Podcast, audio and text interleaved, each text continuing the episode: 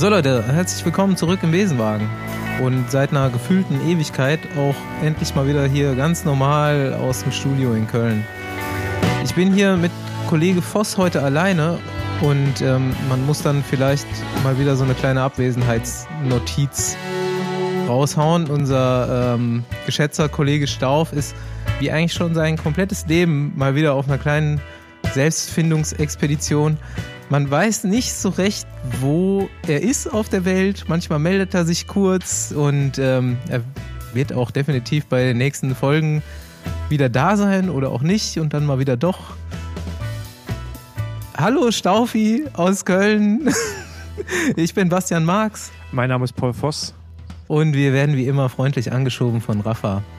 Ja, es sind mal wieder seit der Weltmeisterschaft ein paar Rennen passiert und über die Weltmeisterschaft haben wir auch noch nicht geredet, obwohl wir von dort relativ viel euch die Ohren voll gelabert haben. Ähm, ja, wir waren dann auf dem Heimweg, haben aber die komplette Fahrt äh, auf dem Player geguckt, weil äh, ich genug Datenvolumen hatte und ähm, wir eben auch relativ lange unterwegs waren. Das war auf jeden Fall mal ein richtiges Männerrennen. Ja, also es war äh, spannend auf jeden Fall. Also es gab eine Fluchtgruppe, die man so wahrscheinlich in den letzten Jahren nicht bei einer Weltmeisterschaft gesehen hat, also zumindest keine frühe Fluchtgruppe mit, ich glaube, drei Siegern mit äh, Primus Roglic, Nairo Quintana, äh, Carapaz, also dazu natürlich die beiden diesjährigen World und Giro-Sieger. Äh, und ich weiß gar nicht, wer alles noch da drin war. Also auf jeden Fall irgendwie nur hochkarätige Rennfahrer. Normalerweise sind das ja immer so Gruppen, die von äh, Nationen besetzt werden, die ja, die man eher so übers Jahr eigentlich nicht sieht bei den größeren Rennen. Ja, so Aserbaidschan und Iran und äh, vielleicht noch Malediven. Äh, das war dann dieses Jahr anders. Denkst du, die wollten sich einfach nur aus dem Stress raushalten am Anfang oder hat man sich da irgendwas wirklich versprochen, später dadurch in der Gruppe zu sein? Na, ich glaube, also man hat es ja im Fernsehen gesehen, das Wetter war ja wirklich chaotisch. Ähm, es war nass, kalt, kurvenreiche Strecke, ähm, auch obwohl sie halt die Strecke gekürzt haben und somit so, glaube ich, zwei heftige Wasserlöcher rausgenommen haben, gab es immer wieder vereinzelt so relativ große Pfützen, die eigentlich schon eher so ein kleiner See waren. Und ich glaube schon, dass die einfach wollten, ähm, ja, dem Stress so ein bisschen auszuweichen und dann auch noch vor allen Dingen früh irgendwie schon Akzente setzen, weil ich meine, wenn man sich jetzt anschaut, wer letztendlich gewinnt oder die zwei von den dreien auf dem Podium sind relativ früh im Finale auch schon weggefahren. Von daher war das glaube ich, keine schlechte Taktik, da früh äh, die Flucht zu suchen. Auf jeden Fall, man hat das dem Petersen auch direkt angesehen. Ich meinte noch, als er losgefahren ist, so, jetzt hat hier aber jemand mal akzeptiert, dass er einen guten Tag hat. Dass er das natürlich dann gewinnt, habe ich in dem Moment auch noch nicht gedacht. Aber das war mal ein Radrennen, wo es einmal geholfen hat, fett zu sein. Beziehungsweise wenigstens so ein bisschen. Ja, genau. Ich glaube, ähm, er wurde danach gefragt, wie viel Körperfett er hat. Und er hat gesagt, 5,5 Prozent. Ähm, das haben wir jetzt natürlich nicht äh, gecheckt, ob das wirklich stimmt. Aber äh, lustig ist auch dann jetzt zu lesen, ähm, sein Manager Ken Sommer hat einen Tweet ge gepostet, in dem er gesagt hat, dass ich glaube, jede Gruppe, in der er war, mit weniger als, ich glaube, 20 Rennfahrern, ähm, würde ich mir jetzt nicht darauf festnageln, aber ungefähr in der Größe ungefähr, hat er immer die Sprints gewonnen, außer einmal gegen Mathieu van der Poel, da wurde er Zweiter. Also, ähm, war die Konstellation, in der er da gewesen ist, jetzt keine neue für ihn und normalerweise ist er dann wahrscheinlich auch endschnell. Nur hatte man ihn sicherlich gegen den Matteo Trentin nicht so auf der Rechnung. Gut, in wie vielen Gruppen war er? In zwei? das kann natürlich auch sein, dass es nur zwei waren. Nee, aber ich weiß eine Etappe, ich weiß gar nicht, mit Dänemark und Norwegen, der oder irgendwas da oben auf jeden Fall, wo er auch schon mal äh, gewonnen hat aus einer Gruppe, mega stark. Da war er, vor drei, vier Jahren war das sogar. Also der ist schon äh, mir ein paar Mal aufgefallen. Ich finde schon, dass man den Namen kannte und man wusste, dass er stark ist. Aber dass er einen Trentin schlägt und dann vor allem, wenn man, ich finde so die Art und Weise, wie Mathieu van der Poel abgefallen ist, weil der ist ja wirklich explodiert eigentlich schon. Das hat man ein bisschen in die, äh, die Niederlande gehört, glaube ich. Ähm, das äh, war, glaube ich, schon äh, ja nicht auch äh, ja beschreiben, wie hart das Radrennen gewesen sein muss. Das so ein Weltklasse-Rennfahrer, der dies ja wirklich die Rennen, die er gefahren hat, zum Teil dominiert hatte, dann so da rausplatzt.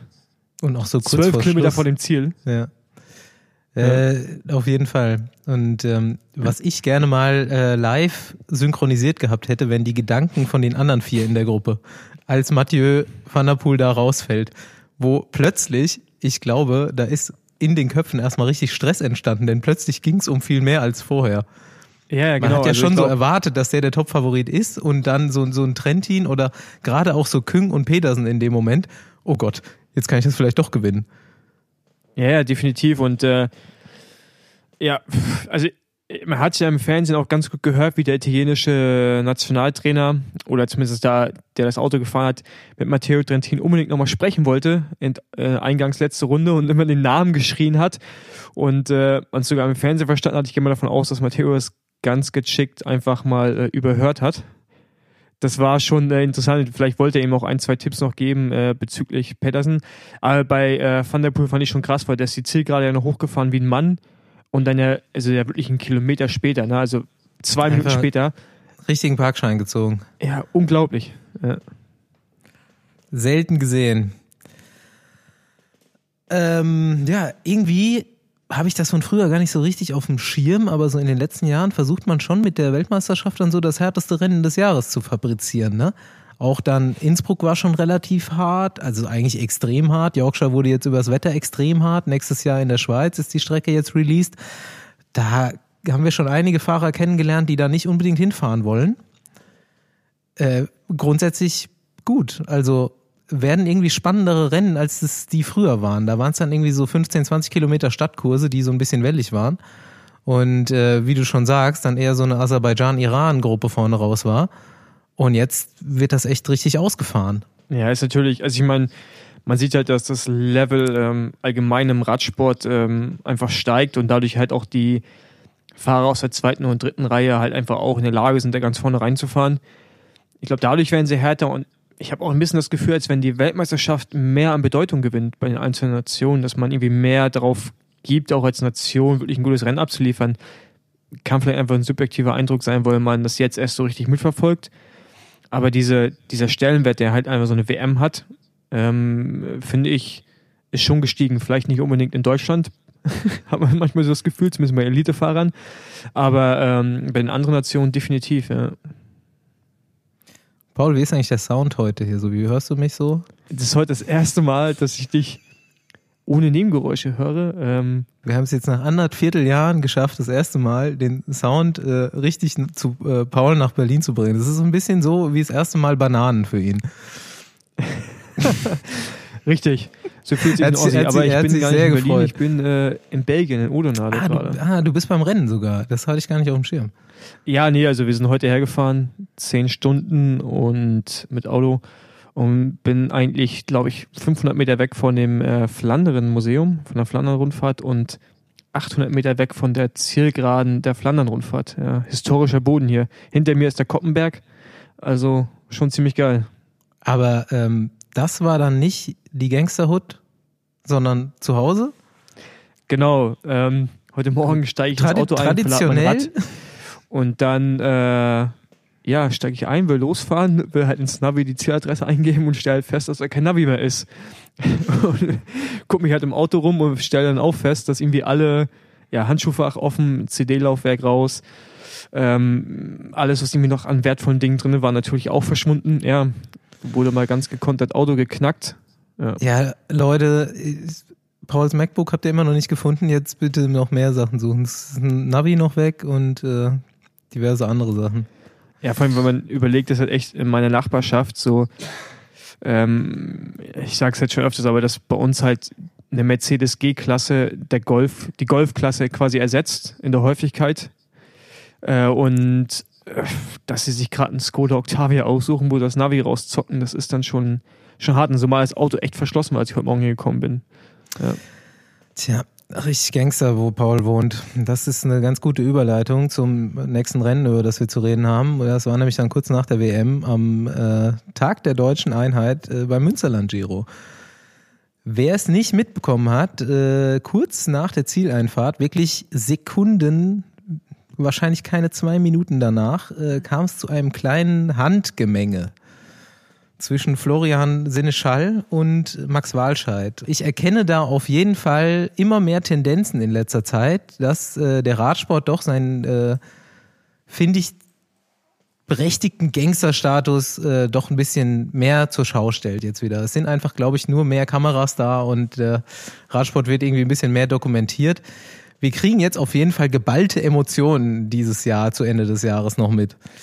Ja, jeden Fall so, dass die Jungs äh, mittlerweile mit den Emotionen nicht mehr äh, ja, haushalten, sondern die direkt rausfeuern. Ja, es ist eher so ein bisschen süß, ich ein aber bisschen Fremdschämen bekomme. ähm, aber es ist auf jeden Fall lustig, dass äh, ja, dass es jetzt rund geht. Gut, der ähm, eigentliche Sieger des Münsterland Giros, äh, Alvaro Hodge, der ist dann ein paar Tage später leider ziemlich heftig zu, zu Fall gekommen bei der Tour de l'Eurometropole. Und das ähm, aus demselben Grund, glaube ich, wie jetzt schon mehrfach Leute dieses Jahr oder letztes Jahr auch. Genau, also das Problem ist da einfach, dass es, glaube ich, eine UCI-Regel gibt. Ich bin mir jetzt nicht zu 100% sicher, aber ich glaube, das ist, die ist so, dass man auf dem letzten Kilometer keine ähm, Gitter mehr haben darf, deren Füße Richtung Rennstrecke zeigen. Und das war in dem Fall der Fall. Und ähm, aufgrund dessen ist er gestürzt. Man hatte das jetzt bei einigen Rennen schon und ich sehe das auch immer wieder bei den Rennen, wo ich dann irgendwie unterwegs bin äh, als Speicherleiter, wo ich mir auch denke, oh, das ist halt echt hart. Weil wenn man halt mal bedenkt, dass die UCI jeden Scheiß kontrolliert wie Sockenlänge und da Strafen verteilt oder wenn du irgendwie eine Flasche annimmst bei Kilometer 25, nicht bei Kilometer 30 nach dem Start und dafür gibt es auch eine Strafe.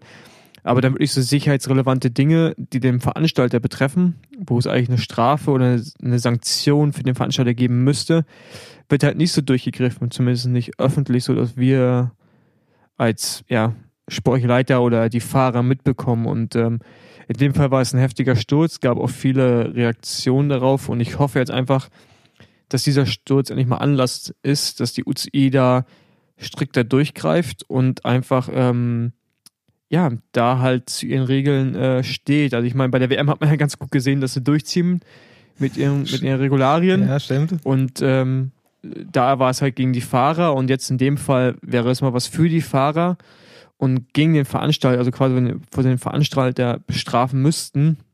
Bin ich mal gespannt, ob das in Zukunft stattfindet oder ob man die Sicherheitsmaßnahmen einfach auch mal erhöht zugunsten der Fahrer. Ja.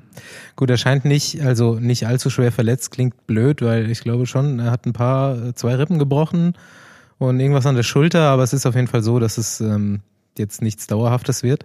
Die Saison ist auf jeden Fall erstmal vorbei. Ähm, aber zum Beispiel Wout van Aert kämpft, glaube ich, auch immer noch. Ne? Da ist dann nochmal eine ähm, OP leider schiefgelaufen nachher, aber der ähm, ist mindestens bis nächstes Frühjahr beschäftigt mit seiner Rückkehr. Und ja, da sollten sie auch an der äh, Schraube mal drehen. Nicht nur im Rennen die Regeln jetzt anfangen umzusetzen, sondern eben auch bei den Veranstaltern. Genau. Äh, wie gesagt, bei den Teams, bei den Fahrern sind sie immer relativ zügig mit den äh, Verteilen der Strafen ja, halt ein und bisschen mit dem Geld einsammeln. Ne? Aber bei den Veranstaltern ähm, scheint das nicht so der Fall zu sein. Das sieht man ja auch bei äh, Dingen wie der, bei der Preisgeldauszahlung, dass äh, ja, Veranstalter nicht richtig geahndet werden immer, immer zum Teil einfach mit der Begründung, wie jetzt wahrscheinlich auch kommen wird, dass sich Veranstalter keine anderen Gitter leisten können oder wie auch immer, aber äh, muss man eigentlich auch fast sagen, das äh, ist nicht das Problem der Rennfahrer oder der Teams, sondern ja, der Veranstalter und äh, ja, genau. So, wer dann jetzt am Wochenende nochmal einfaches Geld mit einer schlechten Quote gewinnen will, der setzt am Samstag bei der Lombardei-Rundfahrt auf Primoz Roglic. Der schießt nämlich gerade bei der traditionellen äh, Herbstwoche in Italien alle Rennen ab, beziehungsweise jetzt schon zwei von drei. drei. Ähm, da ist in der Region Lombardei äh, jeden Herbst vor der Lombardei-Rundfahrt, glaube ich, die ganze Woche Rennen. Ne? Also irgendwie Trevalle Varesine, äh, Emilia. Die zwei hat er auf jeden Fall gewonnen. Eins war noch zwischendrin, das hat, glaube ich, äh, Sonny Colbrelli gewonnen. Col ja, mhm. genau. Aber Emilia war halt eigentlich das Krasse, dass er erstmal einen neuen Rekord aufgestellt hat. Ja, ja, also, ja. Als die müssen, glaube ich, fünf oder sechs Mal. Armstrong quasi ja. geschlagen aus den 90ern, ja. glaube ich. Und ähm, dann heute äh, Trivale Varesine, das habe ich gesehen, das Finale äh, auch im Fernsehen und das war halt echt krass, weil da hat die anderen, du hast ihn gar nicht so richtig wahrgenommen, der hat die anderen die Arbeit machen lassen und der ist ja der Einzige, der dann quasi im richtigen Moment losfährt und äh, der ist quasi nicht nur einfach momentan der Stärkste anscheinend, sondern auch sehr, sehr schlau unterwegs. Also wird, glaube ich, echt schwer, den irgendwie zu schlagen bei Lombardei-Rundfahrt. Ich denke auch. Ähm, ich hatte hier mal im Vorfeld angesprochen, ob wir nicht mal wieder hier die Insta- und Musiktipps ähm, rausholen. Und weil das jetzt hier gerade passt, gebe ich mal einen ab. Denn äh, das wurde mir auch vor einer Weile empfohlen und ich finde es relativ interessant. Kennst du, Paul, oder kanntest du den Blog von Michele Ferrari, 5312? Ich kannte den, ja, ich war aber noch nie drauf. Okay, das gibt's auf jeden Fall als Internetseite noch. Die ist aber seit 2016 oder 17 nicht mehr bearbeitet worden. Aber was da drauf bis dahin steht, ist tatsächlich interessant. Also der nimmt so ein paar Rennen auseinander und ähm, analysiert einmal Wattwerte und dann so ein paar technische Sachen. Es geht um Kurbellängen und macht das auch wirklich an Fahrern fest, wie die trainieren, was die ändern. Super spannend. Und dieses 5312 ist jetzt vor kurzem auf Instagram aufgetaucht. Also 53x12 heißt der Account. Cycling, glaube ich, noch dran. Und ähm, jetzt zum Beispiel während der Vuelta wunderbar immer die ähm, einzelnen Berge der Etappe auseinandergenommen mit den Fahrern, die da schnell gefahren sind, ihrem Gewicht und ähm, aufgezeichneten Wattwerten und Watt pro Kilogramm analysiert. Und äh, also wer so ein Watt-Freak, Zahlenfreak ist, der hat da auf jeden Fall seinen Spaß. Äh, ruhig mal reingucken und auch wirklich mal die Posts durchgehen. Und ähm, da ist Roglic schon echt im richtig harten Bereich unterwegs. Also das liest man und dann so während so einer Welter-Etappe irgendwie an drei Bergen über sechs Watt pro Kilogramm über, was weiß ich, 30 Minuten abrufen. Schon stabil. Und das jetzt eben auch bei Emilia. Ja, ich habe es mir jetzt gerade mal angeschaut hier und äh, ja, zu jedem Post haut Effekt raus. Das ist schon geil. Es sind nicht immer die Watt pro Kilogramm Werte, manchmal sind es auch nur die Zeiten, die er veröffentlicht, aber schon, schon interessant. Also nerdy, aber interessant. Guckt mal rein.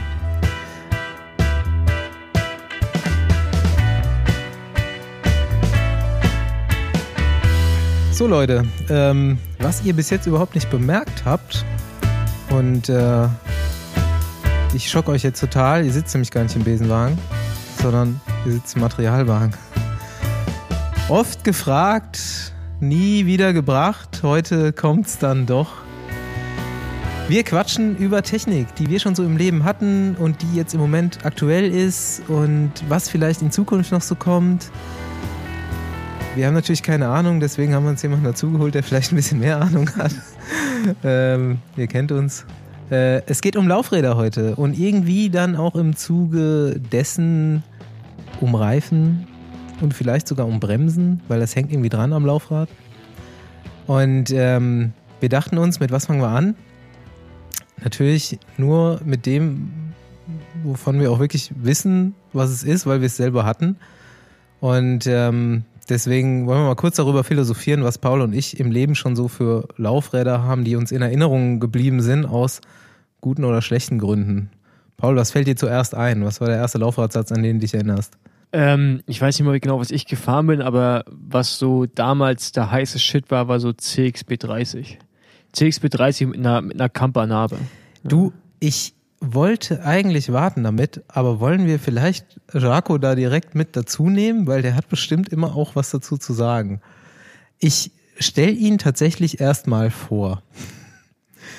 Ich Sehr bin, freundlich. ich glaube, wie jeder im ganzen Leben immer Systemlaufradsätze von verschiedenen Marken gefahren und CXP30 ist dann tatsächlich kein Systemlaufradsatz. Ja, der Paul, der weiß, was gut ist. Genau. Ja. Ähm, bis mir, ich glaube, so vor vier, fünf Jahren jemand empfohlen hat, weil ich einen neuen Laufradsatz brauchte und ich hatte gewisse Anforderungen daran und wusste aber nicht so genau, was ich nehmen soll. Und dann hat jemand gesagt, hier geh doch mal zum Jaco, das ist ein Laufradbauer. Und ich so, hä?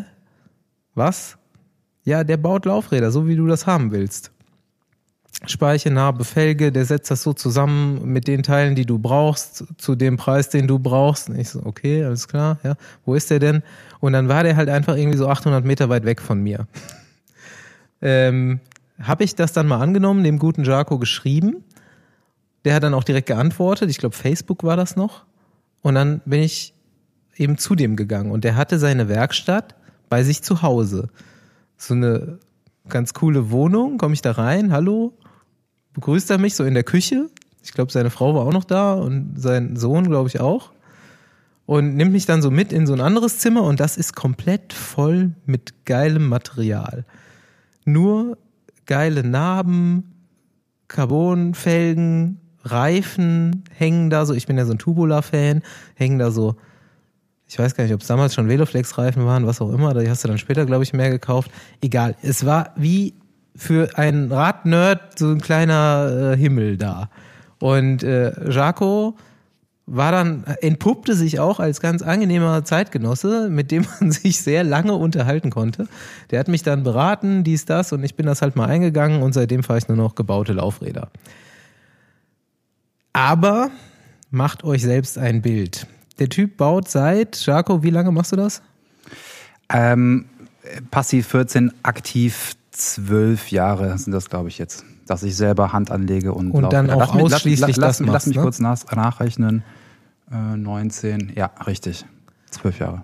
Zwölf Jahre ausschließlich Laufradbau, damit verdienst du deinen Lebensunterhalt, ist kein Hobby nebenher, sondern damit finanzierst du dich und deine Familie. Ja, richtig. Ich werde oft gefragt, ob das ähm, ein, ein Nebenjob ist. Es ist äh, tatsächlich seit zehn Jahren ein, ein, ein Vollzeitberuf sozusagen. Und ähm, nur um das nochmal klarzustellen, das soll jetzt hier keine Werbung sein, sondern Nein. das soll wirklich mal klar machen. nee, natürlich auch irgendwo, aber das soll irgendwo mal klar machen, wer das zwölf Jahre lang macht, ähm, der glaube ich, oder deswegen bist du hier, hat auch so ein bisschen Ahnung von dem ganzen Material und kriegt ganz, ganz viel mit aus dieser Szene und Welt, des Materials im Rennrad und nicht nur Rennrad, sondern auch Mountainbike-Bereich und was machst du, Lastenräder, du machst eigentlich alles. Ja, ich kann mich erinnern, muss ich jetzt äh, vorweg sagen, ähm, eine lustige Szene, als vor ein paar Jahren mal eine Dame einen MTB-Laufradsatz bei mir bestellt hat und der Basti anwesend war und er wirklich sich kaum noch einbekommen hat, weil ich da tatsächlich was anderes als Straßenlaufräder verkauft habe. Also äh, in der Tat ist, glaube ich, der ähm, dieses Systemlaufradsatz im Rennradbereich deutlich stärker verbreitet als bei den MTB-Leuten, die ja auch, muss man sagen, ähm, ja, wenn man das so sagen darf, eigentlich ein bisschen eher Hand anlegen an ihren eigenen Rädern, ein bisschen behende sind. CXB 30, Paul, weißt du noch die Narbe dazu? Ja, ja, es war eine Kampernarbe. Ich kann dir nicht mehr genau sagen, was für eine.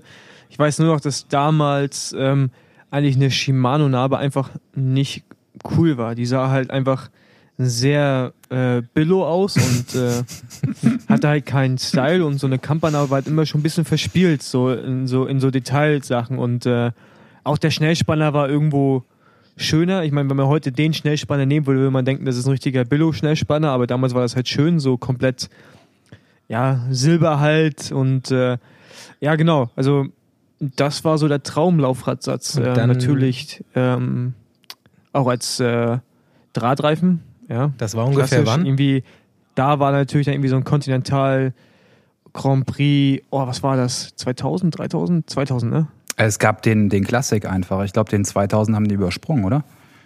Weiß ich ja, gar nicht. Ja, oder war es nur, einfach nur ein Grand Prix. So, das war so der Traumrad, oder der, das Traumlaufrad. Ja. Wie, alt, ja, du weißt ja, das, warst du da? Boah, ja, schon so 16, 17, okay. so 15. Ja, die CXP 33 gab es richtig lange und es gibt so Menschen, die ähm, zu Recht vielleicht auch sich von gewohntem oder bewährtem Material nicht trennen wollen. Dazu gehört dann auch die, die legendäre Rigida DP18 oder die CXP 33 und so weiter. Das sind so, das ist so Material, was so die hartgesottenen dann. Paul grinst und nickt. Ja, er grinst und nickt ja, zu Recht. Die, die, und, und Kampa hat den Schnellspanner erfunden, müssen wir auch mal dazu sagen. Aber vorweg gesagt, es gab mal Zeiten, da haben Kampa und Shimano auch ähm, ähm, langlebigere Narben hergestellt. Heute machen die sich die Mühe gar nicht mehr. Wie äh, dazu mal, weißt du, als das, als man hier beim Händler in Köln quasi so ein Laufrad, äh, so ein Laufradbau in Auftrag geben konnte, da hatte man eine Kampa-Narbe, die wurde dann fünf, sechs Mal neu eingespeicht. Sowas gibt's ja heute nicht mehr. Genau, Gefühlt. Außer, außer bei mir natürlich. Die, ähm die Felgen quasi umgespeicht oder die Namen umgespeicht in andere, äh, ja, in andere Variationen. Also ja, klar, das gibt es heute auf jeden Fall nicht mehr. Aber war eigentlich irgendwo da auch noch eine geile Zeit, weil da war halt so Tuning. Auf jeden Fall ähm, stand so an der Tagesordnung, fing bei Laufrädern an, hörte dann irgendwie auf bei äh, Schaltzügen, wo du dann irgendwie so Connex gekauft hast, weil die dann irgendwie Silber oder Gold waren. Das passiert ja heute alles gar nicht mehr. Ja, gebe ich äh, gebe ich dir recht. Die gute alte Zeit. Ja, ich selbst bin direkt mit dem Systemlaufradsatz eingestiegen, leider. Ne? Der, äh, der Idiot quasi. nee. Weißt du, was mein erster Systemlaufradsatz war? Es war Mavic Cosmos. Das waren so die billigsten Trainingslaufräder, die man überhaupt kriegen konnte. Und das ist so der von diesem, wie heißen die jetzt? Die ganz billigen? Äh, A Axiom. Axiom, genau. Der Vorläufer von dem Mavic Ja. Axiom. Ich hatte Mavic Cosmic Elite. Das war Ah, da voll, voll da Alu, auf jeden Fall. Voll Alu und so eine Mittelhöhe, so drei Zentimeter drei, oder zwei, 30 Millimeter hoch ungefähr oder vielleicht auch nur 28, aber es sah so ein bisschen wie ein Aerolaufrad aus, hatte aber natürlich eine Aluflanke und war sonst schwarz. Aber ja, war mal schon Big Player mit. Carbonnarbe schon, also mit dieser Carbon-Ummantelung da. alles Leute, ich glaube, das Plastik. läuft hier gerade in eine falsche Richtung. Ja, das, das wird das wird's jetzt noch eine Weile lang. ja, damals war Nee, so um die 2000er rum, war dann Mavic erstmal schon, ich meine, die CX äh, ist ja auch eine Mavic, äh, schon so der Player. Ne? Dann kam, Ulle ist zwar noch Lightweight gefahren, aber dann kam Armstrong mit Xirium und ist wirklich sein aber Carbon- kommen ja, aber dazwischen noch ein paar ganz geile Laufräder. Ja, äh, Logo. Campagnolo Chamal. Also ganz ehrlich, so schön Alu, Silber-Alu oder was auch noch geil war, eine Mavic Cosmic. Also die Also Schamals, nicht die Cosmic Carbon, sondern die allerersten Cosmic. die Schamals werden bis heute, das muss ich anerkennen, einfach unter den Systemlaufradsätzen gibt es doch, also sind die meisten, die ihrem irgendeinem Systemlaufradsatz hinterher trauern, sind ehemalige Schamalbesitzer. Tatsächlich. mit der schönen pinken Aufschrift drauf, mit dem Aufkleber. Ja. Richtig geil. Die waren auf Haltbarkeit getrimmt. Das war nicht so das Zeitalter, wo man sich um, äh, wo, wo, wo man Grammfalscherei betrieben hat unbedingt. Ja. Ich, ich bin dann auch wieder zu Camper gekommen nach meinen Mavic-Ausflügen da. Ich wurde dann auch relativ schnell schlau und ich habe gerade schon gesagt, Paul, du hattest die auch. Ich hatte, glaube ich, drei Sätze Camper Neutron. Schön flach, das fand man oder findet man jetzt auch wieder geil. Ich hatte dann auch den Hyperon. So flache Felgen gibt's ja jetzt irgendwie gerade gar nicht mehr. Aber Hyperon war ja echt, das ist ja so ein, keine Das ist Ahnung. so ein also, Einhorn. ich- Vielleicht kann Sarko was dazu sagen, aber die waren ja unglaublich teuer, einfach nur. Genau. Also so behindert teuer. Dafür hättest du irgendwie drei Mavic-Laufradsätze bekommen, so ungefähr. Ja, die haben halt auf jeden Fall über 2000 Euro gekostet. Ich habe die irgendwo mal gebraucht geschossen. Eine Alufelge. Nee, nee, komplett Carbon Nee, ist das. Carbon. Ähm, eine flache Carbonfelge von Ach, die war das, ja. Genau. Du hast die auch Ja, die gesehen. waren aber relativ weich, ne? Die waren Ja, relativ ja. Seiten, äh, ja, Seiten. gut, okay. Man zu muss, der Zeit, ja, man zu der muss Zeit. Kompromisse eingehen. Ja, ist halt Camper, Ja. ne? Du kannst halt nicht alles haben. Ja, zu der Zeit waren die Felgen einfach schmaler und dadurch äh, war es auch nicht möglich, so eine schmale Stimmt. Felge, eine schmale Felge, äh, die nur 20 Millimeter hoch ist, auch noch seitensteif zu bekommen. Genau, also diese wie, wie einfachen, schmal waren die damals? Was ist heute so der Standard? genau, damals so um die 20 Millimeter. Ähm, ich sag ja, die einfachsten oder effektivsten ähm, Neuerungen haben nicht viel Hirnschmalz erfordert. Da wurde einfach irgendwas breiter oder mittlerweile runder gemacht. Aber damals hat man eben eine schmale Felge gehabt und äh, die sollte in erster Linie äh, gut aussehen, in äh, zweiter Linie auch gut aussehen. nee, bei Kampa haben sie auch, wie gesagt, äh, eigentlich ganz gut gehalten wohl auch, aber die waren allesamt weich. Also diese super leichten Systemlauffortsätze, die äh, waren tatsächlich alle relativ weich. Das ist, Ich meine, Ne? ganz ehrlich, was willst du auch mit einer breiten Felge, wenn du einen 19er Reifen fährst? Ne? Ich meine, ja, so, so, so, war, so lang ist es nicht her. Ich hatte neulich einen Titanrad äh, aus Mitte der 90ern und hatte den Spezialauftrag, irgendwas zu bauen. Das, also ich war selbst erstaunt, was die sich gedacht haben müssen in den 90ern, dass es niemals äh, 20 Millimeter Reifen geben wird. Ähm, aber so diese äh, Hyperons heißen die, glaube Ja. ich, ne? die du mir mal gezeigt hast vor Ja. irgendwann vor Das ist noch fünf, gar nicht so sechs lange Jahren. her. Also, genau. Ähm, glaub, das war ja, das war ja durchaus, das war ja durchaus ein, ein Laufrad, was man auch mit 23er Reifen gefahren ist schon. Ne? Also dieser Sprung von schmal auf breit, der kam da ganz plötzlich. Ne? Die Leute sind dann äh, plötzlich ausgerastet und keine Felge durfte mehr unter 23 sein. Mittlerweile liegen wir also eher so bei Carbon ab 25. Ne? Ja. Gut. So, Paul, was mich dann auch irgendwie selber interessiert, in den Pro-Teams, in denen du so gefahren bist, warst du ja dann im Endeffekt irgendwo gezwungen, Laufräder zu fahren. Gute und schlechte Erfahrungen da. Ja, also ich habe eine ganz, ganz schlechte gemacht und zwar mit Lightweight sogar. Ähm, wir hatten beim Team Milram damals äh, Lightweight als Sponsor äh, und das war so das Grausamste, was ich je gefahren bin. Die haben nicht gebremst, die ähm, sind nur kaputt gegangen und waren mega unkomfortabel. Die waren natürlich steif, aber immer im negativen Sinne. Und ähm, äh, es war zum Teil zum Beispiel so, dass ich bin den Giro damals nicht gefahren, aber es gab, ich glaube 2009 der Giro, dass meine Teamkollegen in der Abfahrt ähm, abgefallen sind, weil sie nicht mehr bremsen konnten. Also die, die, die, die, Bremsflanke muss so schlecht gewesen sein, dass die Bremsschuhe einfach, also die Bremsbeläge einfach weggefressen hat. Und wir mega Probleme hatten im Regen. Und äh, ich musste die auch bei den Klassikern fahren, die flachen, ich glaube, die hießen. One Two. Wie hießen die? Lightweight Ja, genau. One Two. Und ähm, die Hölle, sag ich dir. Aber ich habe dann dieses Jahr rausgefunden, oder wurde mir gesagt, und es scheint wohl auch zu stimmen, dass wir keine richtigen Lightweights hatten, schon richtige Lightweights, aber welche, die in China produziert wurden, weil wir so eine hohe ähm, Menge an Laufrädern benötigten, dass die das in der Handarbeit nicht herstellen konnten. Daher kamen die aus China, waren quasi schon Lightweights, aber eher so eine Art, weiß nicht, wie man es nennen soll, Duplikat vom Original. Und dementsprechend haben sie sich halt auch gefahren. Hätte ich das Wissen damals äh, gehabt, dann äh, hätte ich über die Jahre sicherlich auch positiv über die Laufräder gesprochen. Aber ich hatte halt nur negative Erfahrungen. Die waren einfach nicht gut.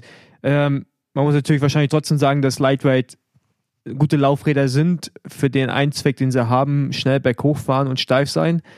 Aber was wir damals hatten, war einfach kein gutes Produkt und das lag sicherlich daran, dass die nicht äh, in dem Sinne aus der gleichen Werkstatt kamen wie das Modell, was man für, keine Ahnung, 4000 Euro kaufen konnte. Wie man das so kennt, da kostet die Rolex so und so viel 12.000 und dann gibt's die aber halt auch in Belek zu kaufen und die kostet halt weniger. Und da kannst du auch mehrere davon kaufen.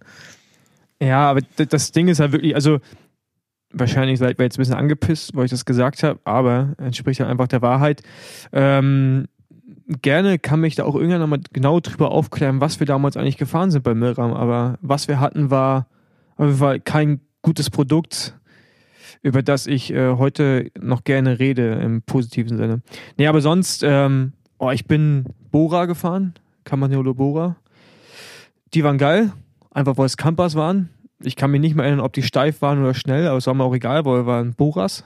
Und äh, es war so die Zeit 2,7, 2,8. Da hattest du eigentlich nur Bohrer, wenn du, entweder hattest du Kohle oder du hattest einen guten Sponsor. Also hattest du quasi Glück, dass du die fahren konntest. Weil ich fand schon, dass die geil aussahen. Die hatten ja diese zwei Speichen nebeneinander Mhm. immer hinten. Das sah einfach ungewöhnlich aus. Bei welchem Team war das? Heinz von Heiden, ein kleines Ah, Okay. Kontinentalteam, ja. Ähm, kriegst du denn, kriegst du denn heute was mit? Weil jetzt im Moment ist ja wieder viel, und wir wollen da gleich auch noch ausführlich drüber reden, ist ja irgendwie wieder viel los auf dem Markt. Wie Jaco eben schon angeschnitten hat, das ist alles plötzlich breiter geworden. Jetzt sind plötzlich äh, Scheibenbremsen aktuell. Jetzt macht man mit äh, Tubeless-Versuche. Äh, im, Im Peloton im Moment ändert sich ja relativ viel. Und ich habe noch drüber nachgedacht mit äh, Fabian, ob wir mal beim Team anfragen, deren Erfahrungen nachfragen. Aber wenn man natürlich aktuell gerade noch gesponsert ist, kann man natürlich eben nicht wie Paul sagen, das ist scheiße. Deswegen habe ich mir gedacht, frage ich doch einfach dich, weil du kriegst ja viel zugetragen. Muss ja jetzt keine Namen nennen, aber äh, im Feld passiert ja viel. Ist man da durchweg zufrieden oder was sind die Probleme im Moment?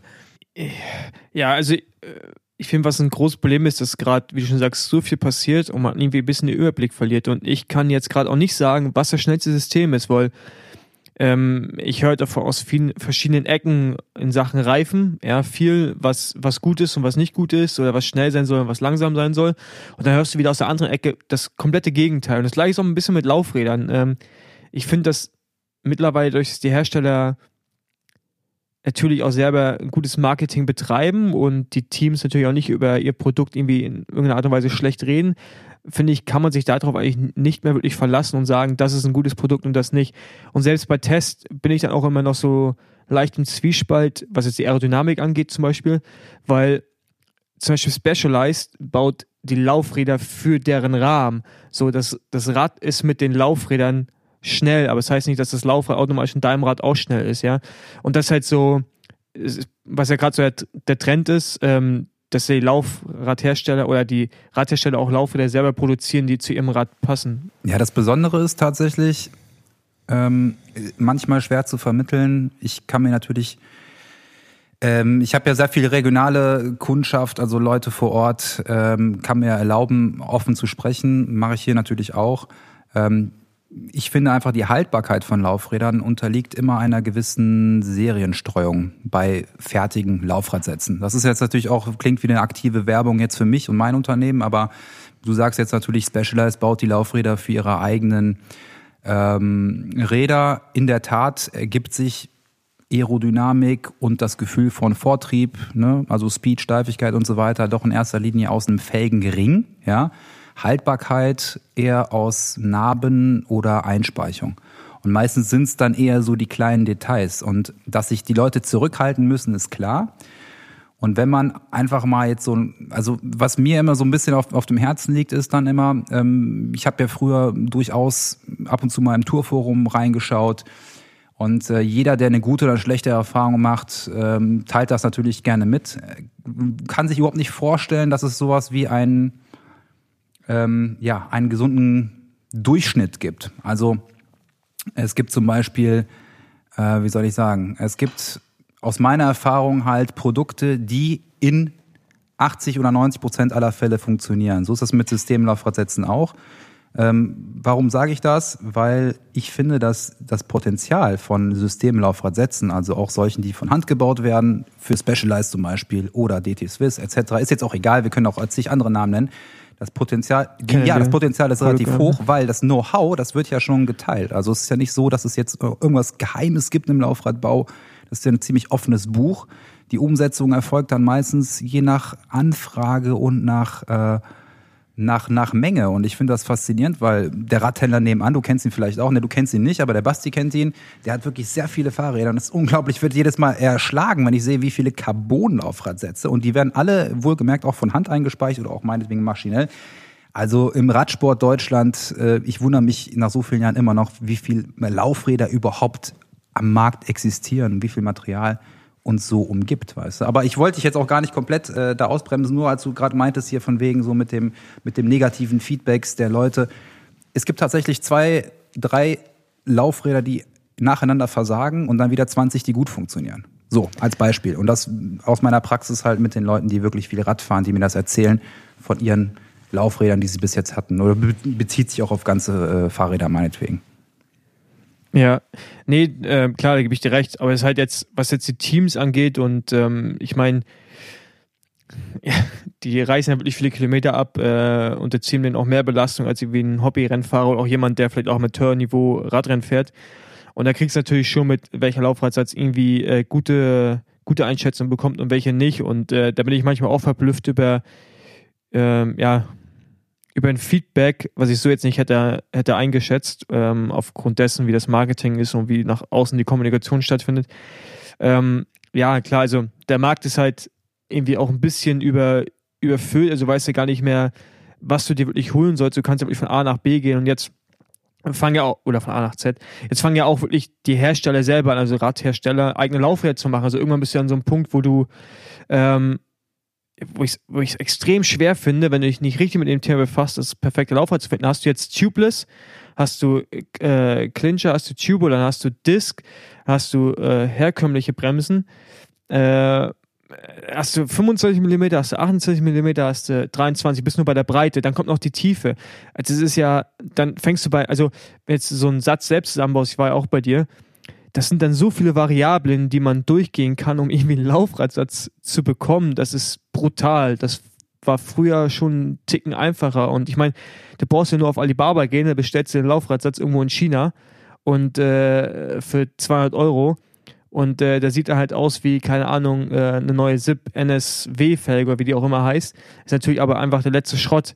Ich meine, ich finde, das ganze Laufrad-Ding ist halt echt mega mega kompliziert geworden. Und äh, ich bin ja auch zum Beispiel deswegen auch zu dir gegangen, weil ich irgendwann den Überblick verloren habe. Ähm, das soll jetzt auch keine Werbung sein. danke, danke. Verloren, was soll ich mir für meinen? Ich habe mir einen Canon Super, äh, Super X ich bekommen und die haben hinten Versatz 6 mm. Und da googelst du und googelst du und findest du einfach keine Laufräder. Und da habe ich halt schon überlegt, kaufe ich jetzt einen Shimano Laufradsatz und äh, zentriere in 6 mm rüber. Ne? Und dann ähm, ja gut, dann ist halt einfach echt so ein, so ein Maß-Laufradsatz das Beste. Und ähm, da muss ich auch sagen, im, im, Reifen, den ich jetzt da drauf habe, das ist so mit der geilste Laufradsatz und der ist Alu, ist eine Alu-Felge, ne? nicht mal Carbon, ist ein mega geiler Laufradsatz. Ist jetzt nicht mega leicht und sicherlich nicht der steifeste, aber so im, im Gesamtpaket fällt sich einfach krass gut. Und da war ich äh, echt sehr, sehr überrascht. Also stopp, stopp, stopp. Ja. Erstmal vielen Dank, höre ich gerade zum ersten Mal. Wir hatten nie mehr über diesen Laufradsatz gesprochen. Ja, er ist für Aluminium tatsächlich relativ leicht und vertretbar steif, aber da hat Kendall mir natürlich einen Gefallen getan, auch ein bisschen. Ähm, ja, in der Tat ähm, kann ich das nur so bestätigen, was du sagst. Äh, selbst wenn ich irgendwas mal nachrecherchieren muss, aus irgendwelchen Gründen, werde ich auch mal erschlagen und denke mir, mein Gott, warum ist unsere Welt so kompliziert geworden? okay, lass uns das doch nochmal so ein bisschen gliedern. So ein Laufrad besteht halt jetzt nun mal aus Speichenarbe, Felge und ich glaube, Narbe und Felge sind erstmal, wenn man das mit der Speiche richtig macht, der wichtigere Bestandteil. Jaco, aus was besteht so eine Narbe? Was ist daran wichtig? Wie hättest du das gerne? Was kannst du darüber erzählen? Ja, also eine Narbe muss zuverlässig sein, über jeden Zweifel erhaben. Davon gibt es eigentlich nur ein bis zwei Produkte, Hersteller, die das können. Ähm, die Maßhaltigkeit sieht man der Narbe von außen nicht an, ob sie jetzt funktioniert oder nicht ebenfalls. Was ist Maßhaltigkeit? Ähm, Maßhaltigkeit heißt, wenn die Achsitze so gemacht sind, wenn die ja, wenn du so für den, für den Laien ausgedrückt, wenn das, wenn die Achse und die Lagersitze sozusagen fluchten, so wie, wie, ja, wie man es aus einem fortgeschrittenen Maschinenbau erkennt, dann ist es halt so, dass ein, ein normales 0815 Industrielager Ewigkeiten in so einer Narbe rotiert. Dann gibt's da so Faktoren wie Speichenzug, der den Narbenkörper so ein bisschen verformen könnte. Als Beispiel hat man alles schon gesehen und gehabt bei äh, auch Systemlaufradherstellern. Und es gibt halt einen besonderen Hersteller, der es einfach so hinbekommt, dass die Reklamationsquote gleich bei Null liegt, während sie in der Regel eher so bei 50 Prozent liegt. So wie ich es äh, kennengelernt habe die letzten das Jahre. Das ist doch relativ eklatant.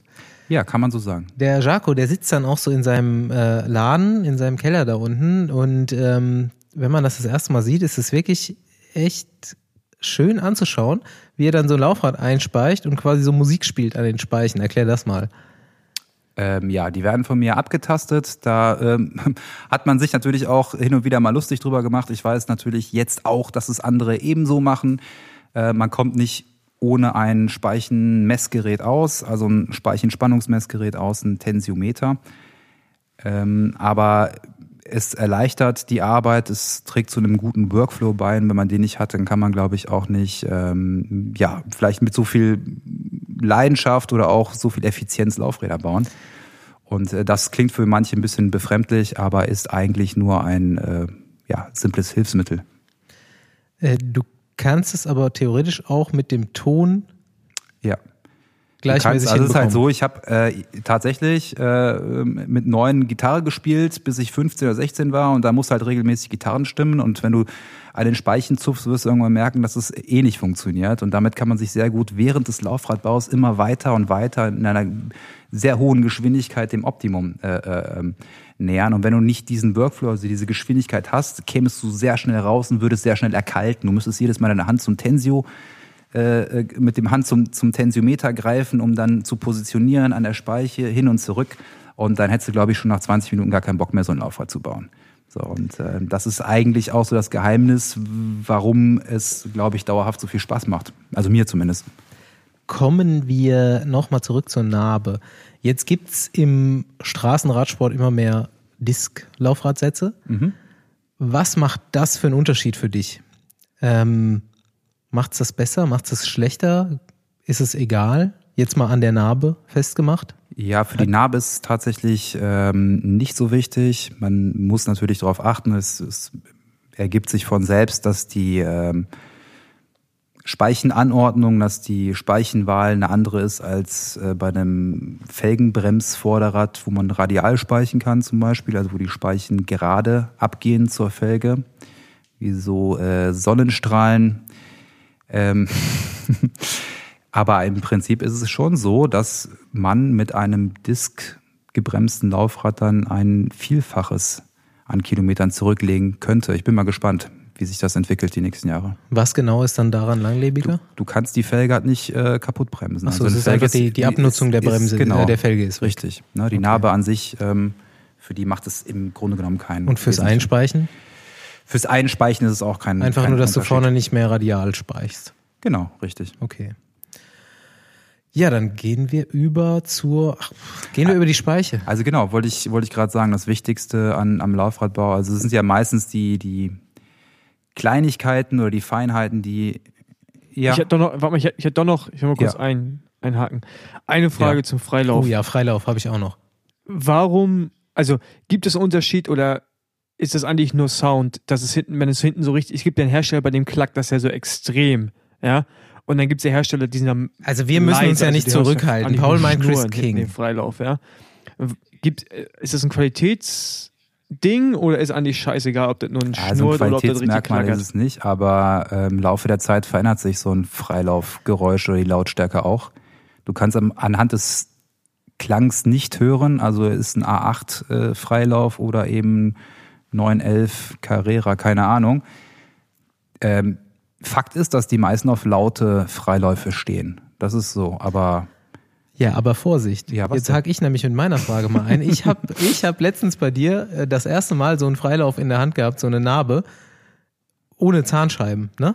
Ohne Zahnscheiben. Oder das, was du mir da, wie ist das? Erklär das nochmal genau. Es hatte kein Geräusch also und es hatte auch keinen so, okay, Weg, okay, keinen okay. Weg, bis der Anschlag Ja, kam. das ist schon fasziniert. Das war, das war der Narbe des Hersteller, äh, Herstellers Onyx, kann man ruhig sagen. Ist in Deutschland nicht so, so verbreitet. Gibt's noch nicht so lange, hat irgendwie auch einen bestimmten Hintergrund. Weiß ich jetzt gar nicht aus dem Kopf heraus.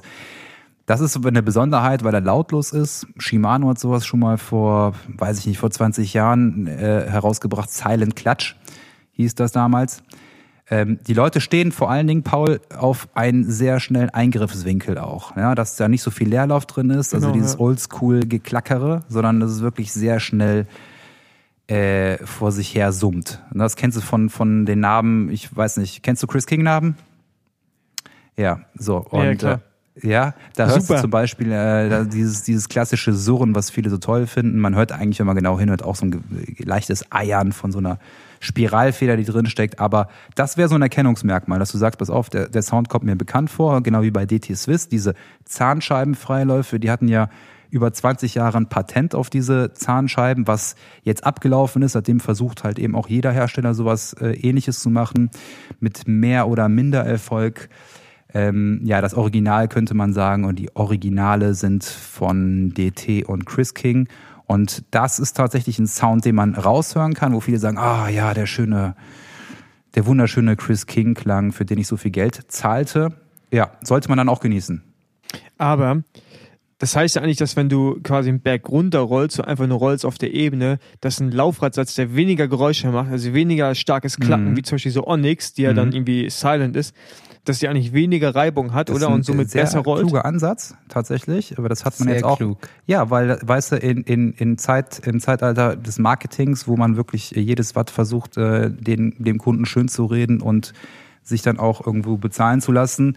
Es gibt wohl Messungen, die belegen, dass ein größerer Widerstand im Freilauf das ist aber auch, weißt du, wie ist das Ding gefettet? Ist Öl drin, ist Fett drin? Ich kann dir sagen, ein geölter Freilauf kann zum Beispiel sehr laut sein, ohne viel Widerstand zu haben.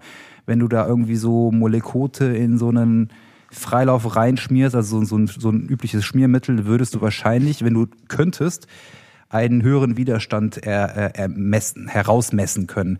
Aber in der Tat ähm, gibt es da so Überlegungen. Deswegen hat DT zum Beispiel, wenn ich mich richtig erinnert, ges äh, gesagt, dass für deren Systemlaufradsätze, sie könnten theoretisch auch höhere Verzahnungen anbringen, aber der äh, Rennradfahrer sei auch so sehr auf äh, den, äh, auf den, ja, den geringeren Widerstand aus, dass man da lieber weniger verzahnte Narben reinmacht. Aber du äh, würdest dich wirklich vertun, wenn du, wenn du glaubtest oder wenn du glaubst, dass ähm, man das anhand des Geräusches festmachen kann.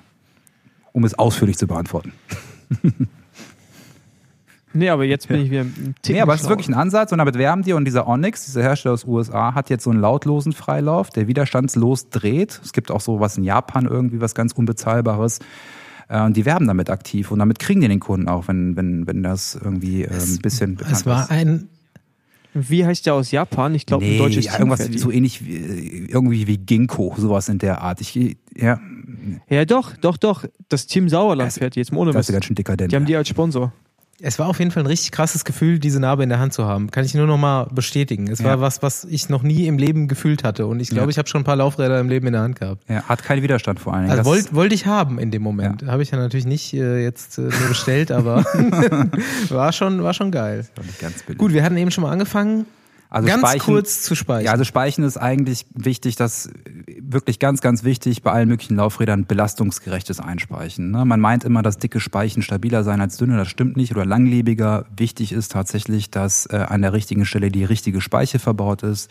Umso dünner die Speiche, desto flexibler. Das heißt, solche Speichen sollten dann dort angebracht sein, wo weniger Spannung herrscht. Da kann man sich den, äh, äh, ja, weiß ich nicht, den, den Satz jetzt nochmal anhören oder auch nicht.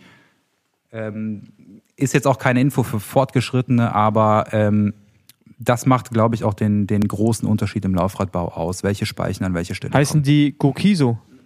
Genau, das fahren die. Gokiso oder Gokinso? Ja, ja, haben die als Sponsor. Wahnsinn. Wahnsinn.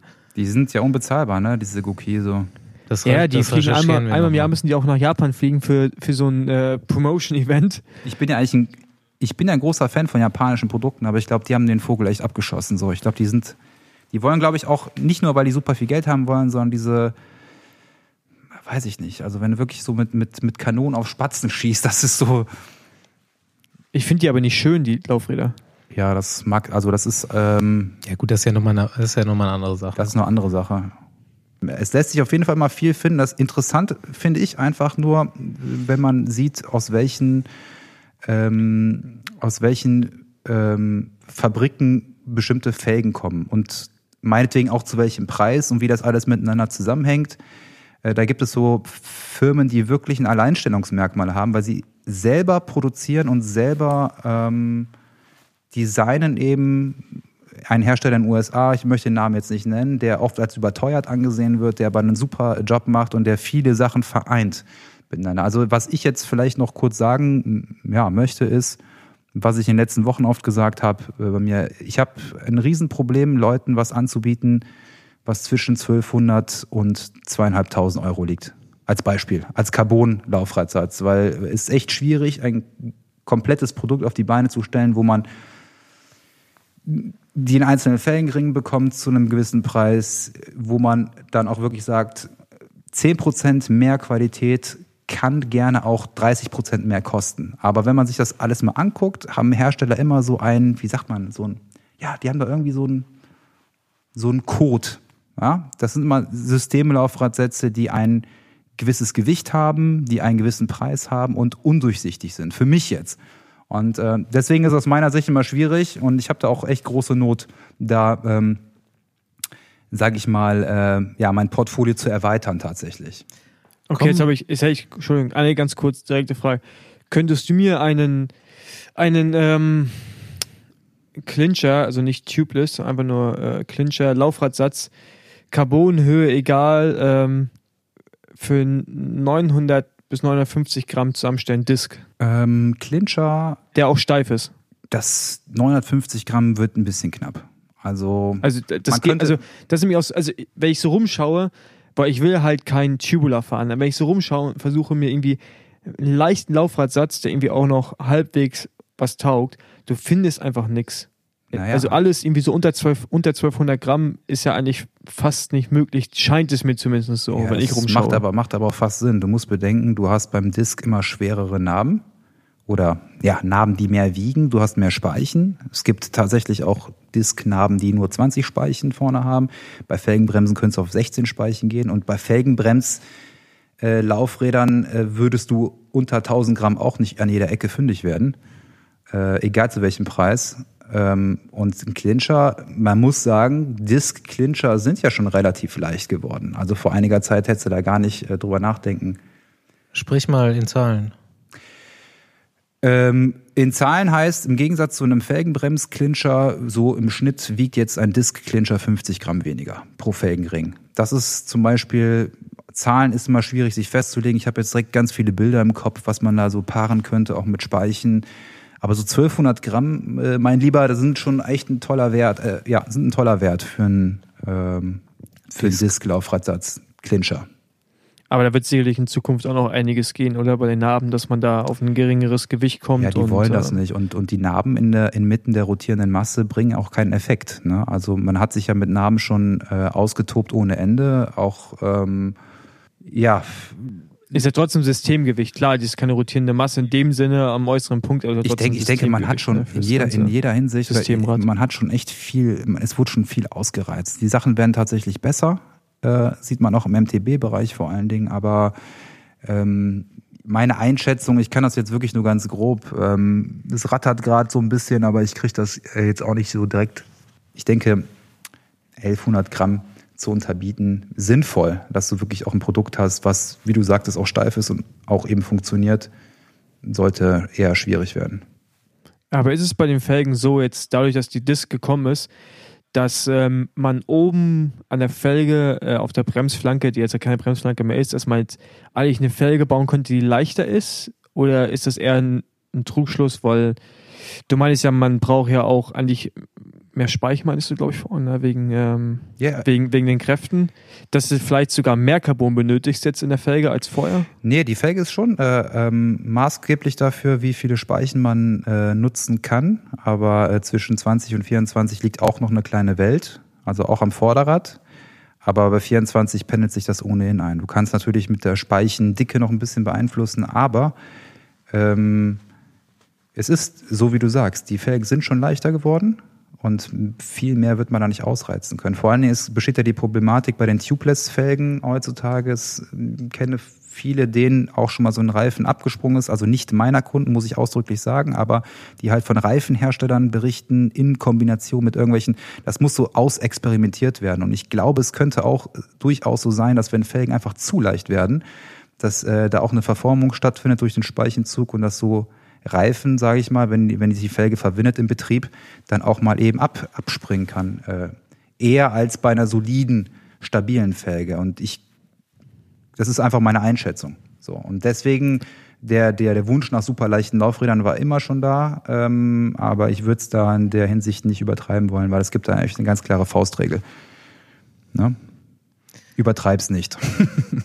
würde Nee, die, du, würde, ich übertreib's gar nein, nicht. ich meine jetzt ich nicht dich, ich meine, ich meine nicht dich, ich meine, ich meine, ich meine noch das mal- Ich habe grundsätzlich. immer noch mal den Traum, äh, äh, mir da, was ist Traum? Ein bisschen übertrieben, aber halt äh, quasi den Satz, den du mir zusammengebaut hast, das mal gegen eine Carbonfelge zu tauschen. Aber Ich baue dir was, das darf nur keiner wissen später. Weißt du? Ich baue dir was, das darf nur keiner wissen, wenn es dann kaputt geht. Ja, wenn du es kaputt bekommst. Nein, ähm, nee, ich, ich würde es ja bei dir tauschen lassen. Ich würde es ja zum Fachmann geben quasi. naja, okay, dann. So, nun äh, kurz zur Masterfrage des Abends. Ich äh, freue mich schon länger drauf. Felge ist das Thema. Tubeless, Tubular oder Clincher. Wo liegt die Präferenz? Wo Ja, mach- liegen die Vorteile? mach- Was ist die Zukunft? Was verbaust du am meisten, am liebsten? Äh, ich hätte am liebsten gesagt, mach du jetzt erstmal einen Anfang als äh, Als, ich der, letzte, als, der letzte, als der letzte Mensch, der noch Tubular fährt auf jedem den und, hat. unter anderem, ich würde jetzt gerne die Hand reichen, aber du hast es ja äh, gerade nicht in Reichweite. Ähm, in der Tat, auch deswegen und weil äh, es ja auch kein Geheimnis ist, dass ich in, insgeheim schon auch immer noch ein großer Freund von Tubular bin, aber jetzt auch nicht mehr so ein militanter. Äh, Stimmt, du hast dich sehr, sehr entwickelt in diesem Thema, solange wir uns kennen. Ja, schon, aber das musste auch erstmal, äh, das hat schon auch, sage ich mal, eine Grundlage. Das kommt ja nicht von ungefähr. Nö, erzähl. Ja, also ich finde, Paul, wolltest du noch was sagen vorher? Ähm, ja, also ich, ich wollte kurz, vielleicht, be bevor du quasi einfach irgendeine, irgendeine Form äh, zu Grabe trägst, wollte ich äh, kurz was sagen.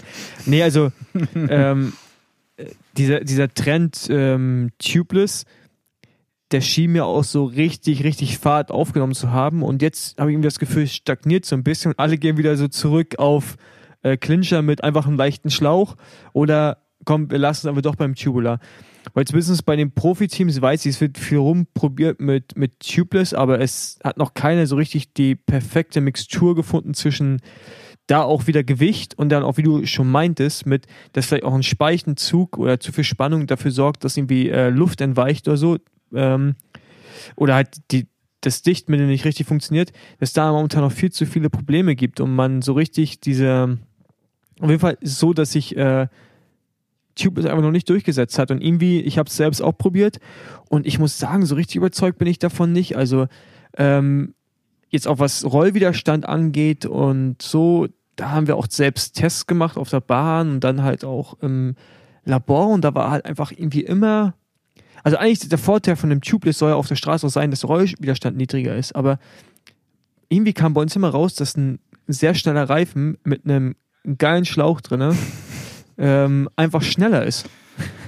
Und äh, das ist zum Beispiel im Profibereich, wenn ich, mir, wenn ich mir überlege, da geht eigentlich momentan gar kein Weg an Tubular vorbei, weil wenn Platten und auf den Platten weiterfahren, bis der Materialwagen kommt, das kannst du halt in der Abfahrt mit einem, äh, mit einem Clincher, mit einem, Tubular, äh, mit einem Tubeless nicht machen, weil da, da kannst du auch direkt äh, an den Straßenrand legen, weil das stürzt du früher oder später. Ja. ja, es ist sehr interessant, was du sagst und ich finde es äh, auch eine Wohltat, ähm, das so zu hören. Ähm, die, was ich eben sagte, Speichenzug, ich meine dann generell die Verwindung einer Felge und die Problematik, dass ein Reifen sich entfernt. Ja, also dass ein Reifen abspringt, das ist so Sicherheitsgedanke Nummer eins, Tubula. Wenn er denn gescheit oder ja, doch solide geklebt ist, sollte das nicht passieren.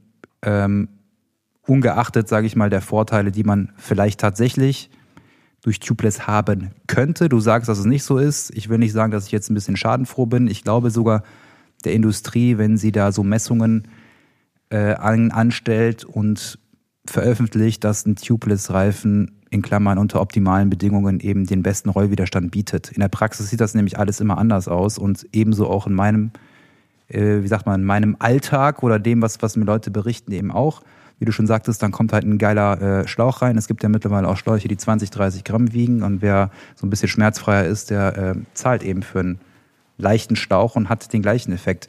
Ich weiß nicht, in welche Richtung das läuft. Was ich aber wirklich super interessant finde, ist, dass seit Jahren, ich kenne eigentlich aus meiner Erinnerung, gibt es nichts, was mit so viel Nachdruck und Vehemenz versucht wurde, in den Markt zu, zu gedrückt zu werden, wie dieses Tubeless-Thema. Also in den USA, ich habe einen Bekannten in den USA und der erzählt mir schon, erzählt mir, dass es seit einem Jahr schon praktisch keine Schläuche mehr in den Läden zu kaufen gibt. Die äh, haben da so ein Verbot auferlegt bekommen. Hier werden keine Schläuche mehr verkauft. Die Leute sollen gefälligst Tubeless fahren und fahren das dann irgendwann. Und die, äh, ja, diese, ja, diese, ja, die Erfahrungen meiner, meiner Kunden sind ja, ich lache jetzt darüber, sind aber schon echt ernüchtert, weil sie alle fast gleich sind, ja.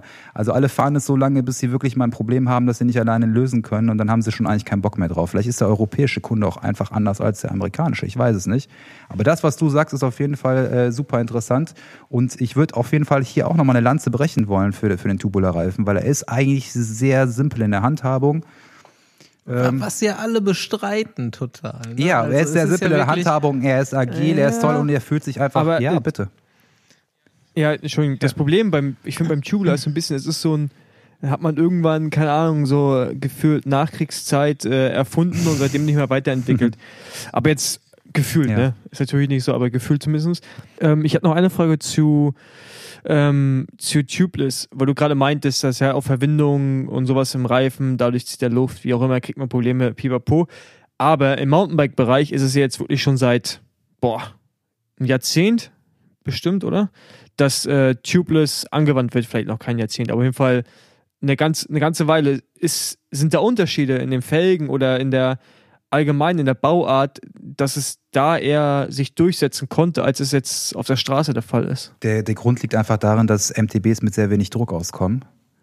Und ich habe neulich auch, und da war ich schon ein bisschen begeistert von, von Tubeless, habe jetzt ein paar Mal ähm, ein paar von meinen äh, Lieblings-Carbon- äh, äh All-Road-Felgen aufgezogen. Die haben komplett ohne Dichtmilch, ohne alles, hielten die den ganzen Tag lang die Luft.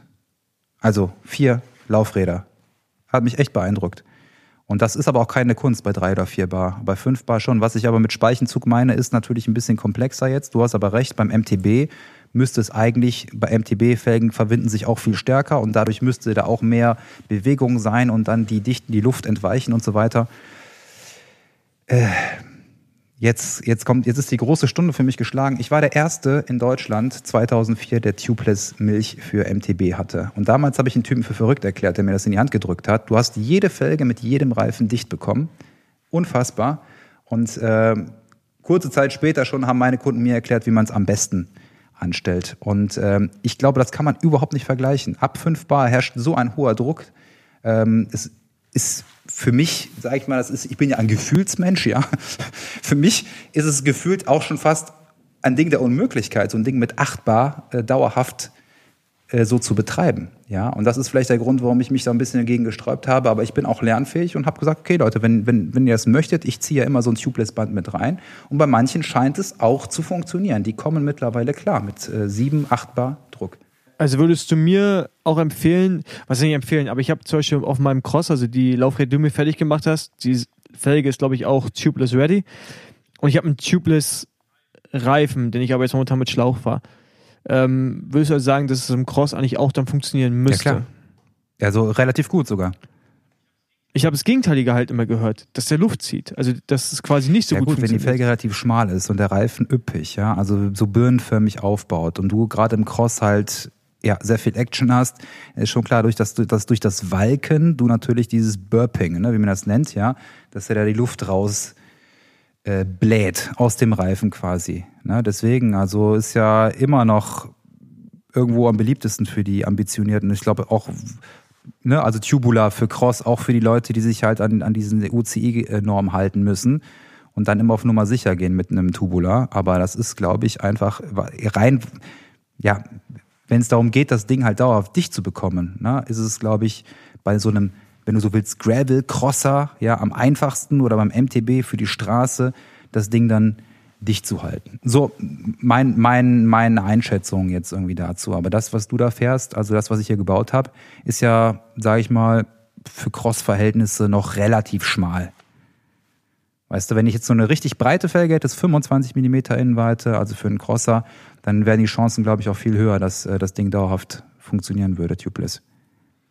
Okay, nochmal ähm, abschließend zur Felgenform oder zur Felgenart nochmal zum Clincher, den du ja immer noch sehr viel verbaust. Schon noch so die, ist es die meiste Felge, die du verbaust oder ähm, Ja. was, was sind da die aktuellen Entwicklungen und ähm, was kannst du da empfehlen?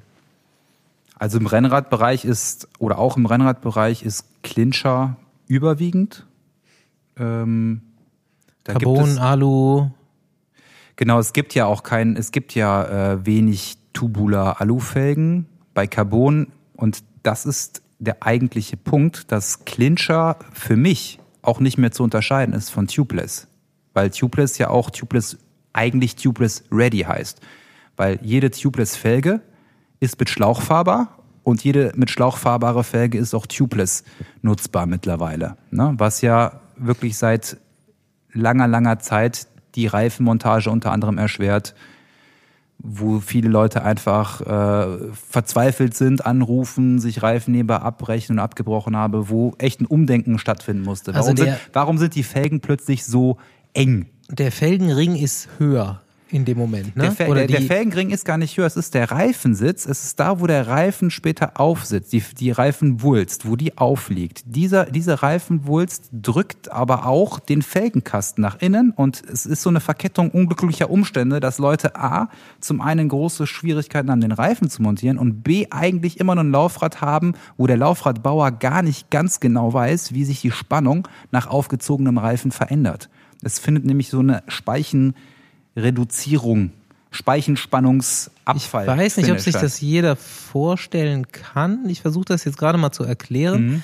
Der Reifen setzt sich ja in der Felge dann irgendwann, wenn er drauf ist. Und wenn Genau. dann noch Luft reinkommt und bei so einer Tubeless oder Tubeless Ready Felge muss der Sitz ja wesentlich fester sein, dass die Luft da drin hält im Endeffekt. So stelle ich mir das vor. Ja, du hast es, entschuldige bitte, ich hab's natürlich jetzt, ich bin's jetzt übergangen, weil es Ja, für mich Alltag ja ist, ja. Und äh, in dem Moment, wo ich dann noch Luft da reinpumpe mit einem gewissen Druck, drücke ich ja quasi die Felge an jeder Stelle nach innen, Richtung Speiche. Perfekt. Und damit nehme ich die Spannung aus der Speiche raus und verändere das, was du gebaut hast. Ganz genau.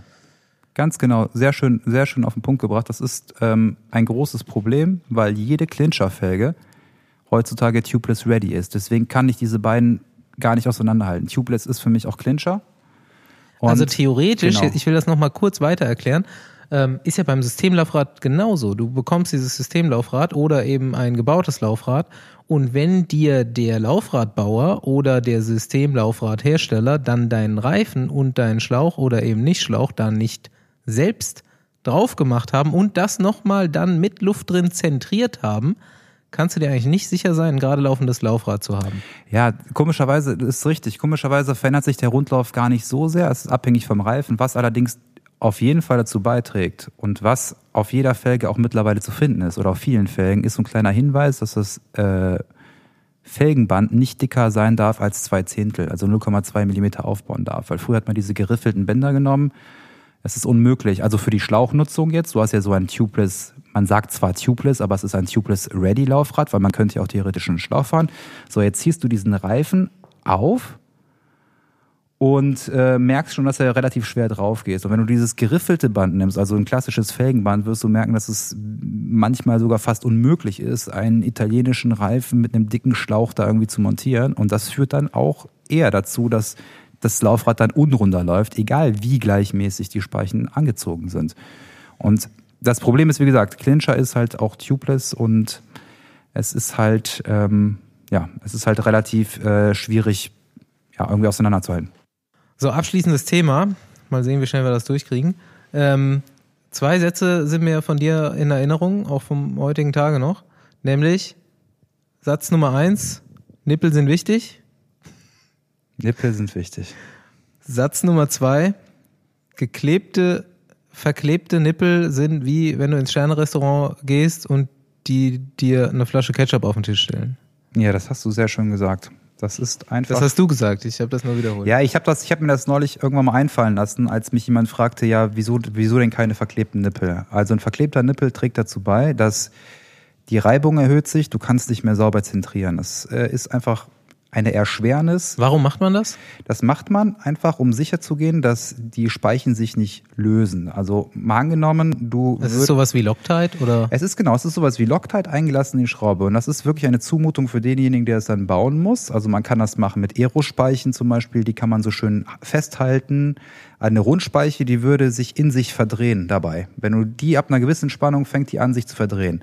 Und wenn du sauber arbeitest, musst du natürlich diese Torsion wieder aus der Speiche rausholen. Also das wird tatsächlich gemacht, um ähm, zu verhindern, dass im Falle eines Falles, was meiner Meinung nach auch dann doch häufig vorkommt bei Systemlaufradsätzen, eine Speiche zu wenig Spannung hat, dass die sich nicht löst. Dabei ist es eigentlich gesünder, wenn, wenn sich diese Speiche löst, da weiß man, wo das Problem liegt als dass sie dann heimlich ermüdet, weil eine Speiche, die sich nicht lösen kann, kann sich nicht bemerkbar machen. Das Ganze arbeitet eine Zeit lang und das, irgendwann bricht die Speiche. Das Problem hatte ich tatsächlich schon bei Systemlaufradsätzen, dass einzelne Speichen einfach ja, abgebrochen oder gerissen sich, sind. Ja, das ist bei, bei einer gewissen Überlastung, auch bei MTBs zum Beispiel, die jetzt sehr nachgiebig sind, die Felgen. Wenn du so Drops machst und sowas, kann es schon sein durch so eine starke Erschütterung.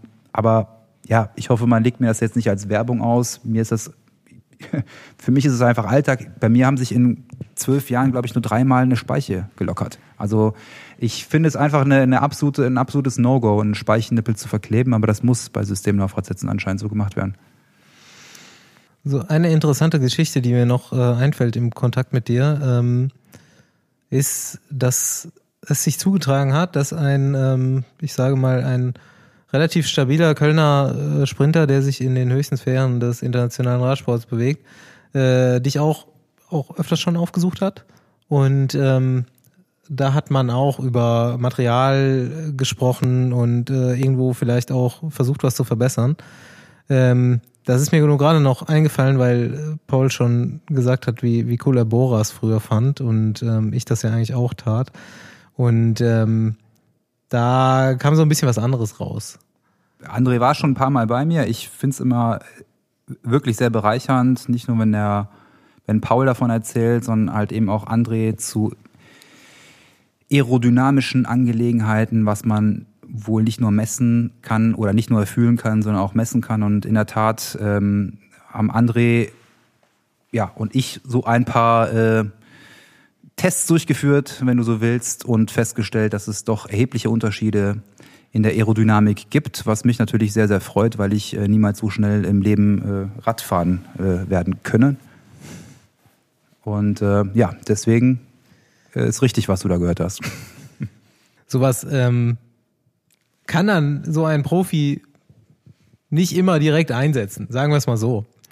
Wir haben da auch noch äh, Fanfragen bekommen in unserer neu gegründeten Facebook-Gruppe dazu. Also bitte, da lade ich auch jeden herzlich ein. Hier, wer Fragen hat oder Folgen diskutieren will, schreibt das da rein. Wir versuchen zu antworten. Aber eine Frage da äh, war zum Beispiel, fahren die Profis immer das Material, was vom Sponsor kommt? Wird das auch mal umgeklebt? Oder wie auch immer, das kommt vor, haben wir gehört. Das werden wir aber in einer der nächsten Folgen mal abschließend behandeln. Jaco, wir bedanken uns, dass du heute hier warst und so ein bisschen uns dein äh, Fachwissen um die Ohren gehauen hast. Auf jeden Fall wird das eine richtig harte Nerd-Folge, glaube ich. Also äh, ich dachte mir zwischendrin schon, oh ja, jetzt haben wir, äh, hier kommen Fachbegriffe, die sind selbst mir vielleicht neu. Aber ich hoffe, äh, euch hat das halbwegs gefallen, mir hat's gefallen. Ich höre mir das ja öfters an von dir und immer sehr gerne. Wer äh, Jaco vielleicht doch mal kontaktieren will, ähm, kauft dann auch was. Nervt ihn nicht. Zieht ihm keine Arbeitszeit mit. Er unterhält sich viel zu gerne, nämlich. Und das kostet. Er ist, äh, könnte viel mehr Geld verdienen, glaube ich. Egal. Ähm, man muss dazu sagen, so Laufradbau gibt es in Deutschland natürlich nicht nur bei dir. Es ist eine relativ kleine Gemeinde, die äh, Laufräder baut. Man kennt sich, glaube ich, untereinander. Überall in Deutschland sitzt einer. Ähm, Überall in Deutschland ist jetzt übertrieben, aber ähm, ja, aber es gibt so es, es gibt, gibt so Koryphäen, man kennt sich. Also Leute, macht euch mal schlau. Das lohnt sich echt. Also kauft auch weiter Systemlaufräder, aber ähm, das ist einfach eine, eine Welt, in die kann man mal einsteigen, wenn man so ein Material-Nerd ist und auch wenn man das nicht ist. Also danke, dass du da warst. Ja, danke, dass ich hier sein durfte. Ähm, sehr spannend. Auf jeden Fall. Schön, macht's gut, bis bald. Ciao.